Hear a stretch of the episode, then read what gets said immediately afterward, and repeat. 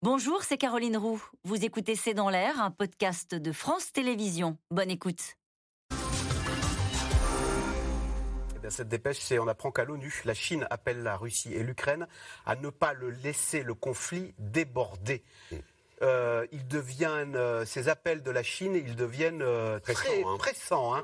Il y a quelques jours, ils ont dit à cesser le feu et à respecter l'intégralité territoriale de tous les pays. Mhm. Comment analyser ces multiples appels de la Chine euh, Depuis le début, la Chine... envers Vladimir Poutine? Mais on a l'impression que ça monte là. Oui, oui, tout à fait. Depuis le début, la Chine soutient la Russie comme la corde que soutient le pendu. C'est-à-dire, elle déteste cette guerre. Elle, elle, elle a depuis le début maintenu un, des bons, de bons rapports, aussi bien que possible, hein, avec l'un et l'autre. Elle refuse de livrer des armes, refuse de livrer des pièces détachées d'avions, refuse de livrer des, des semi-conducteurs, refuse d'appuyer matériellement la Russie, veut bien lui acheter son pétrole et son gaz, 30% moins cher. Mais c'est tout. Et là, elle commence à détester d'autant plus cette guerre, qui, je le rappelle toujours, elle paye ses matières premières, son pétrole, son gaz, un peu moins cher, mais bon, euh, mais malgré tout, au prix du marché mondial. C'est-à-dire la même chose que nous. Aniva, on a vu dans le reportage précédent cette ruse dire mais on est de plus en plus isolé, on est pauvre et isolé. Est-ce que ça inquiète Vladimir Poutine de voir que le Premier ministre indien et euh, Xi Jinping en Chine, euh, il l'a vu en Ouzbékistan la semaine dernière, à Samarkand, euh, bah, le soutenait de moins en moins quoi, dans cette guerre en Ukraine je crois qu'effectivement, il n'est pas possible que Vladimir Poutine soit satisfait de se sentir lâché par deux aussi grandes puissances, la Chine et l'Inde. Ça n'est pas possible. Parce qu'il a beaucoup misé, Vladimir Poutine, dans les années précédentes, sur euh, sa politique de bon voisinage avec la Chine. C'est quand même euh, le pays avec lequel ils ont le plus de frontières communes, euh, plusieurs milliers de kilomètres. Et juste avant, je vous rappelle, le déclenchement de cette guerre le 24 février, il y avait eu, je crois même quelques jours avant, l'annonce d'un accord d'amitié éternel. Solide comme un roc entre la Chine et la Russie. On voit aujourd'hui que ce n'est pas tout à fait le cas et Vladimir Poutine va devoir forcément une fois de plus en tirer les conséquences. Et c'est vrai que quand il est acculé, on ne sait pas jusqu'où il peut aller. Général Trinquant, ça veut dire quoi précisément quand la Chine appelle le, conflit à ne, pas laisser le conflit déborder, entre guillemets hein?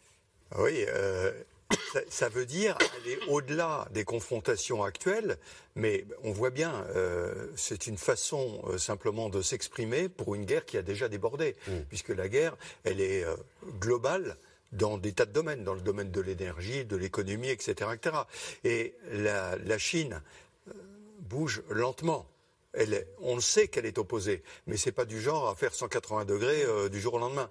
Donc elle bouge lentement, mais c'est très significatif que depuis Samarcande, les grands alliés entre guillemets mmh. sur lesquels comptait Poutine, Inde, Turquie, euh, et Chine, ce soit, mais même ce qu'on appelle l'étranger proche, l'Asie centrale, ah là où se passait la réunion à Samarcande, ça s'est très mal passé. Le Kazakhstan applique euh, l'embargo mis en place par les, Européens, malgré les protestations de Poutine. Et Poutine apprend pendant la réunion que le Kyrgyzstan et le Tadjikistan sont ah en train de se tirer dessus. Il ne tient même plus sa banlieue. Il y a 10 ans. Donc euh, il, ne tient est vraiment isolé sur le plan international. Euh, Irina Dmitrichine, question téléspectateur. Que sait-on des compétences militaires de Vladimir Poutine? Et c'est ancien du KGB, lui. C'était pas un... Il n'était pas un stratège, il était euh, plutôt dans la, dans la, surveillance. Donc on peut penser qu'il en a acquis un certain nombre de, compétences, mais j'estime que savoir apprendre que Poutine est le seul à, prendre les décisions, en tout cas, in fine, pèse de C'est lui qui a dit vous restez à Kherson. Hein. Pour, moi, c'est une bonne, euh, bonne nouvelle pour l'Ukraine. Ah, ça veut dire que c'est sûrement un mauvais général. Je pense que c'est une bonne Vous n'êtes pas général. Il n'est pas, général. On a un exemple similaire. On a un exemple similaire avec Hitler, qui voulait décider contre ses généraux en disant vous ferez ça, vous ferez ça. Il n'avait absolument aucune compétence militaire.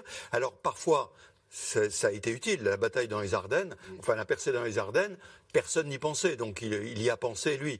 Enfin, alors que Staline avait laissé Joukov aux manœuvres à Stalingrad. Oui, mais euh, voilà, c'est si vous voulez le, fait d'avoir un chef comme ça qui veut diriger, on le sait.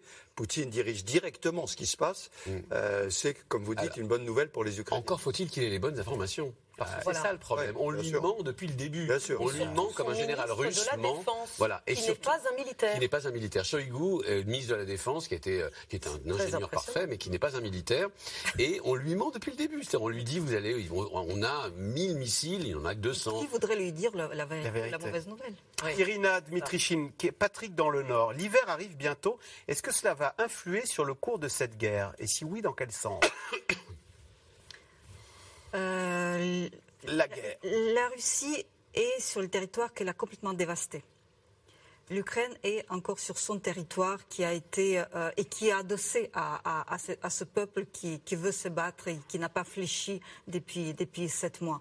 Donc euh, donc je pense que cette euh, accélération qu'on veut obtenir maintenant une- et récupérer le plus de territoire aujourd'hui, c'est aussi dicté par par l'arrivée de la Les Russes redoutent l'hiver parce qu'ils sont sur un territoire dévasté, comme vous venez de dire. Pour moi, les Ukrainiens dans cette situation sont, les troupes ukrainiennes sont, sont avantagées. Je pense que la question, c'est plus aux Européens qu'il faudrait la poser. Parce que l'hiver. Pour le gaz Euh, oui, parce que ça va marquer un certain nombre de pays européens. Et la résistance ukrainienne tient bien sûr aux Ukrainiens, mais aussi au soutien que nous leur apportons. Juste une petite, pardon. Non, mais Juste allez-y. une dernière petite chose. Euh, L'hiver, en fait, euh, est un problème pour les. euh, est- est- enfin, il y a une course contre la montre qui joue en ce moment. Autrement dit, on peut résumer ça très simplement. Vladimir Poutine a intérêt à faire l'hérisson pendant un mois, un mois et demi avant l'hiver, et les Ukrainiens ont intérêt à récupérer le plus possible de territoire, voire à faire s'effondrer le front. si si possible avant l'hiver. C'est ça qui se joue. C'est pour ça qu'il a aussi, entre autres, ajouté 300 000, 1 million d'hommes. Alors, euh, Anniva, question qui vient du Texas. Comme quoi, l'Internet, ça traverse l'Atlantique à la vitesse de la lumière. Nicolas, qui s'interroge, est-on en mesure de connaître la part des pro-Poutine et des pro-Zelensky en Crimée?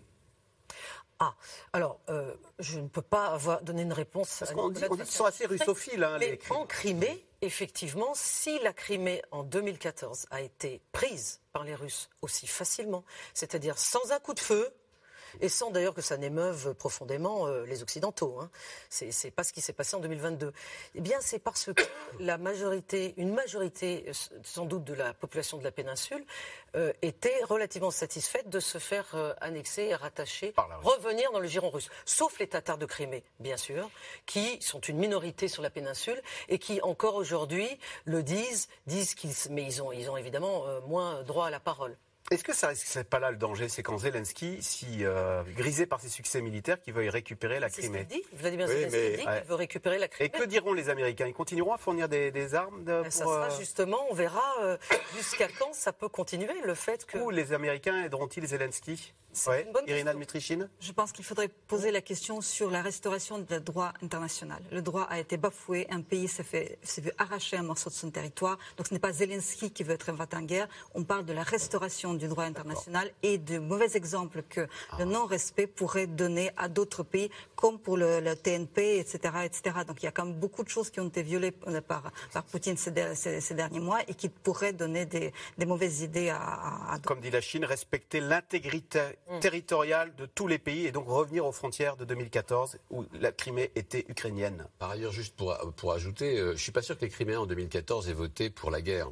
C'est-à-dire euh, ceux qui sont pour les. enfin, En fait, ce que je dis là est très sérieux. Ça veut dire qu'en fait, en 2014, ils ont voté, ils ont voté oui à la Russie. Enfin, en tout cas, ils ont. Oui, enfin, ils dans ont- le même genre étaient- de référendum qu'aujourd'hui. Tout à fait.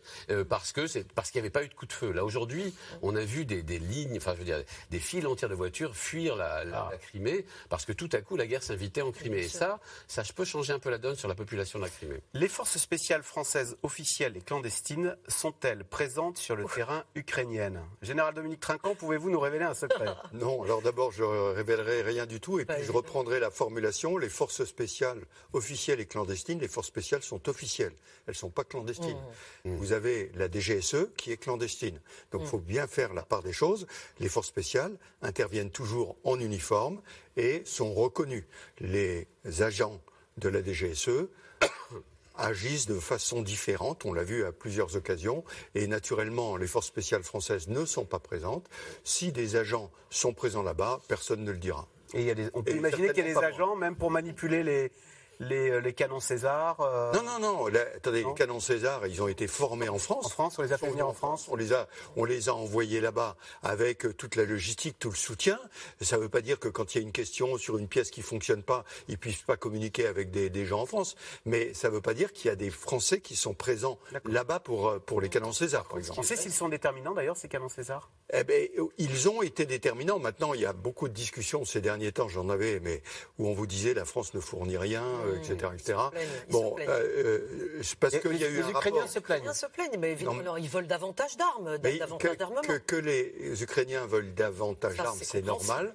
Euh, simplement, euh, la fourniture, euh, je dis, on parle de poire et de pomme hein, quand on parle de fourniture d'a- euh, d'artillerie. Quand on vous fournit de l'artillerie de 152 qui sort des stocks, qui a été en stock pendant 50 ans et qui d'un seul coup est sorti, ben, je suis navré, mais la, la France n'a pas ces stocks-là. Elle a fourni, elle a fourni le cœur. Ouais. C'est-à-dire de l'armement Mmh. qui devait servir à l'armée française, il y a pas qui était en stock. hein. Il y, a, Ah, y a quand même une arme qu'on pourrait donner et euh, qui ne sert pas à grand chose en France et qui a été conçue pour les plaines de- de- de- d'Europe centrale. Ce sont les chars Leclerc, mon camin. Mon... Les des chars. Charles Leclerc. Les chars Leclerc, Non, là- on en a 200. sûr. Ils sont, euh, ils servent à rien. Ils sont, ils coûtent très cher à l'entretien. Ils servent à rien.